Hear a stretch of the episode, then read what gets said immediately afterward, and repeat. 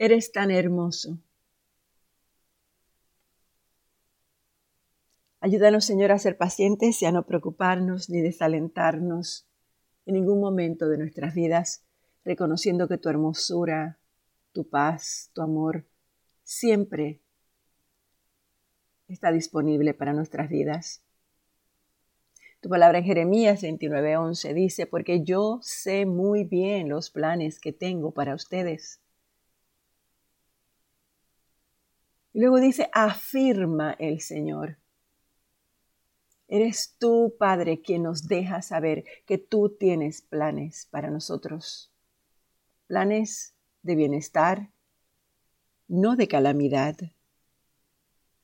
para darnos un futuro y una esperanza un futuro y una esperanza.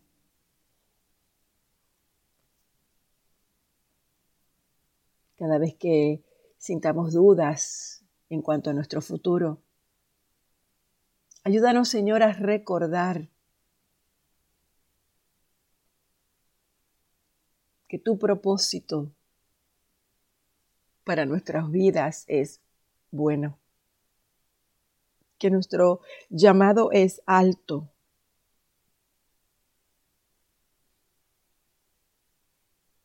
cuando no podemos ver cómo va a ser ese futuro. Ayúdanos a recordar que debido a que te hemos entregado nuestra esperanza, nuestra vida, porque un día abrimos nuestros labios y dijimos, te aceptamos, Jesús, ven, entra a nuestro corazón.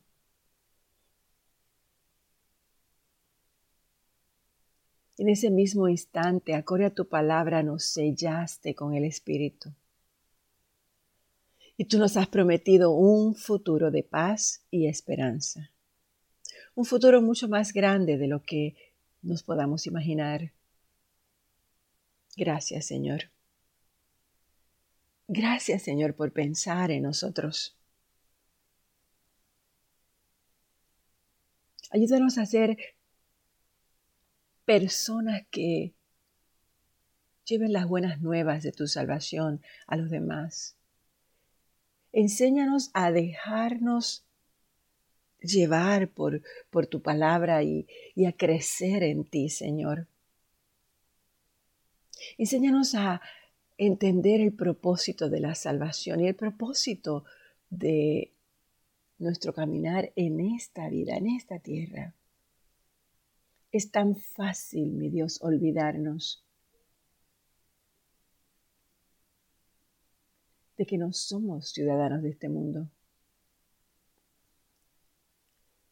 Es tan fácil perder la esperanza, es tan fácil perder el control, es tan fácil envolvernos en críticas, en chismes, es tan fácil desalentarnos desilusionarnos, dejarnos llevar por las emociones, como una hoja al viento. Muchas veces nos descontrolamos. Nos olvidamos, Señor, de ese al que en la mañana levantamos nuestros brazos para alabar, para bendecir, para glorificar. Nos olvidamos de, esas promesas que la palabra nos trae. Ayúdanos, Señor, a saturar nuestra alma de ti. Ayúdanos a no tomar las cosas tan a la ligera. Ayúdanos a tener una piel dura. Una piel dura, no un corazón duro, una piel dura que no pueda penetrar.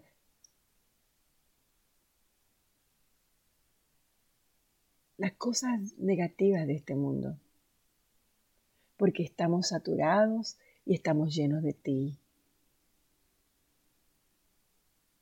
Danos la habilidad de olvidarnos de nuestras propias necesidades y de concentrarnos en en las necesidades de los demás y muéstranos la forma de proclamar tu reino a donde quiera que vayamos, donde quiera que estemos, Señor, con nuestra sonrisa, nuestra manera de hablar,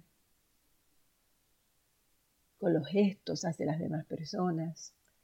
Ayúdanos a ver siempre lo positivo y el bien en las reacciones de todo el mundo, en vez de buscar lo negativo, en vez de buscar lo que dijeron, lo que hicieron, por qué lo hicieron, por qué lo dijeron, en vez de concentrarnos en esas cosas, ¿por qué no nos concentramos mejor en las cosas positivas y lindas de este mundo?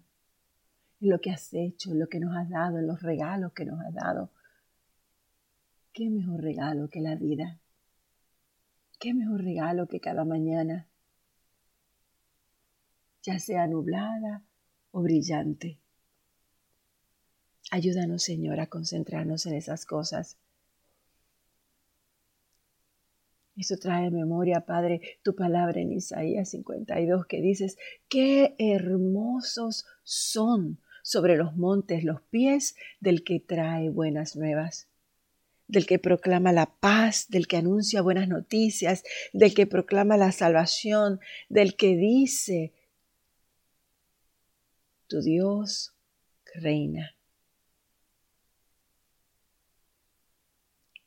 Enséñanos, mi Dios, a que nuestros pies, a donde quiera que vayan, lleven las buenas nuevas y que nuestros labios proclamen tu grandeza, donde quiera que estemos.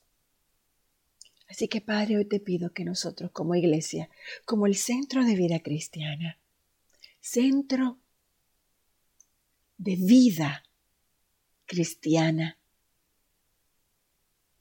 un centro de hombres y mujeres que viven una vida cristiana.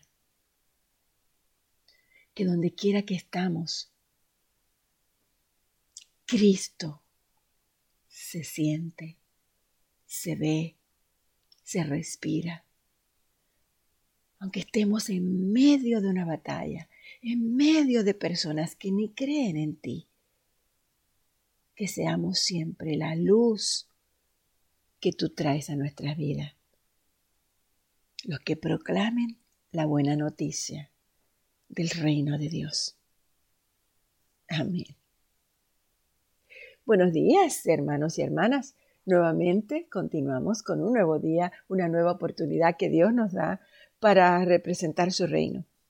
Una nueva oportunidad para hablar de Él. Una nueva oportunidad para mostrarlo a Él.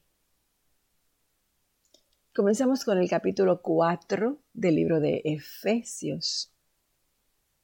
Por eso yo, hablando Pablo, que estoy preso por la causa del Señor, les ruego que vivan de una manera digna del llamamiento que han recibido. Siempre humildes y amables, pacientes, tolerantes unos con otros en amor. Esfuércense por mantener la unidad del Espíritu mediante el vínculo de la paz. Hay un solo cuerpo y un solo espíritu, así también como fueron llamados a una sola esperanza.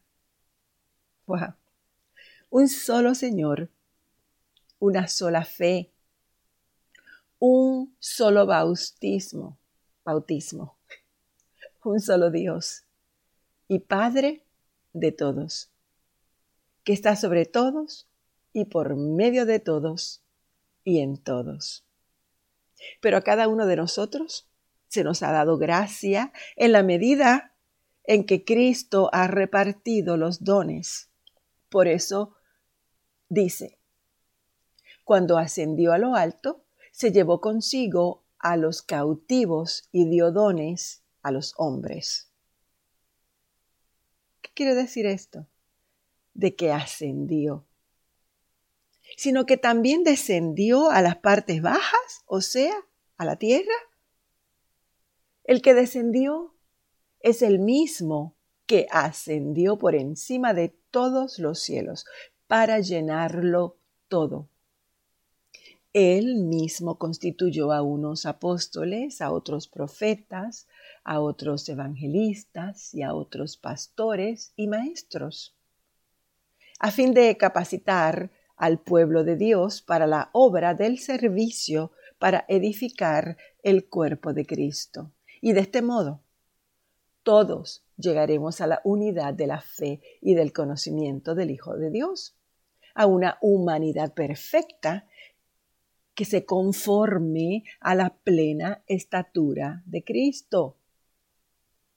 Así ya no seremos niños zarandeados por las olas y llevados de aquí para allá por todo viento de enseñanza y por la astucia y los artificios de quienes emplean artimañas engañosas. Más bien, al vivir la verdad con amor, creceremos hasta ser en todo como aquel que es la cabeza, es decir, Cristo. Por su acción, todo el cuerpo crece y se edifica en amor, sostenido y ajustado por todos los ligamentos, según la actividad propia de cada miembro. Así que les digo esto y les insisto en el Señor que no viva más con pensamientos frívolos como los paganos, a causa de la ignorancia que los domina y por la dureza de su corazón estos tienen oscurecido el entendimiento y están alejados de la vida que proviene de Dios. Han perdido toda vergüenza. Se han entregado a la inmoralidad y no se sacian de cometer toda clase de actos indecentes. ¿No fue esta la enseñanza que ustedes recibieron acerca de Cristo? Si de veras se les habló y enseñó de Jesús según la verdad que está en él con respecto a la vida que antes llevaban, se les enseñó que debían quitarse el ropaje de la vieja naturaleza, la cual está corrompida por los deseos engañosos. Ser renovados en la actitud de su mente y ponerse el ropaje de la nueva naturaleza creada a imagen de Dios en verdadera justicia y verdadera santidad. Por lo tanto, dejando la mentira, hable cada uno a su prójimo con la verdad, porque todos somos miembros de un mismo cuerpo. Si se enojan, no pequen no permitan que el enojo les dure hasta la puerta del sol, ni den cabida al diablo. El que robaba, que no robe más, sino que trabaje honradamente con las manos para tener que compartir con los necesitados. Eviten toda conversación obscena y por el contrario, que sus palabras contribuyan a la necesaria edificación de los demás y sean de bendición para aquellos que escuchan. No agravien al Espíritu Santo de Dios, con el cual fueron sellados para el día de la redención. Abandonen toda amargura, abandonen toda ira y enojo, gritos y calumnias y toda forma de malicia, más bien sean bondadosos y compasivos unos con otros y perdónense mutuamente, así como Dios los perdonó a ustedes en Cristo.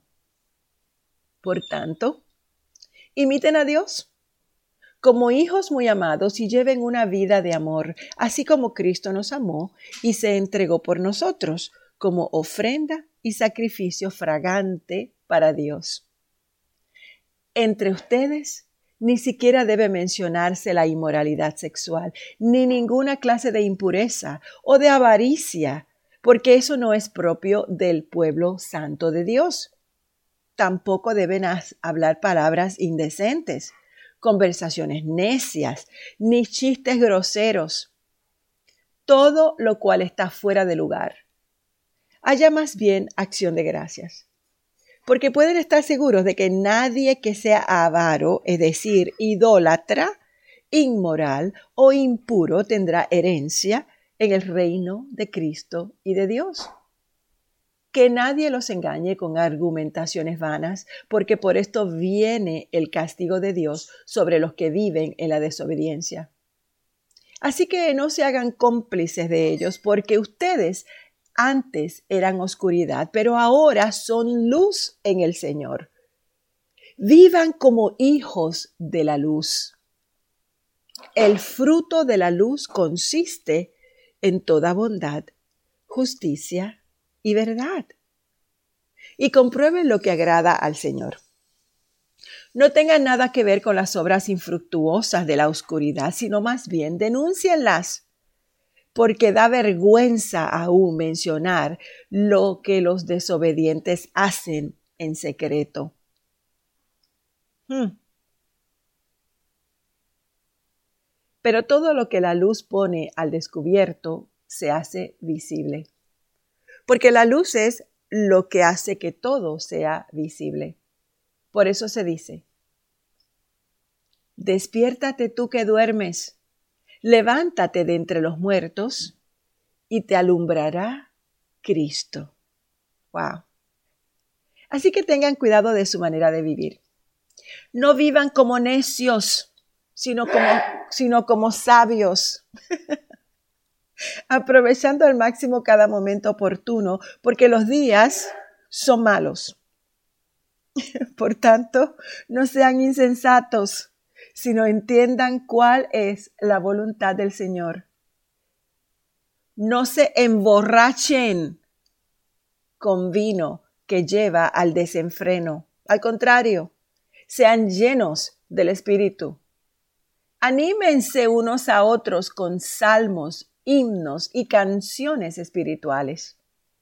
Canten y alaben al Señor con el corazón dando siempre gracias a Dios, el Padre, por todo, en el nombre de nuestro Señor Jesucristo. Sométanse unos a otros por reverencia a Cristo. Y esposas, sométanse a sus propios esposos como al Señor. Porque el esposo es cabeza de su esposa así como Cristo es cabeza y salvador de la iglesia, la cual es su cuerpo. Así como la iglesia se somete a Cristo, también las esposas deben someterse a sus esposos en todo. Esposos, ajá. Amen a sus esposas así como Cristo amó a la iglesia y se entregó por ella para hacerla santa. Él, Cristo, la purificó, lavándola con agua mediante la palabra, para presentársela a sí mismo como una iglesia radiante, sin mancha ni arruga ni ninguna otra imperfección, sino santa e intachable Así, mismo el esposo debe amar a su esposa como a su propio cuerpo.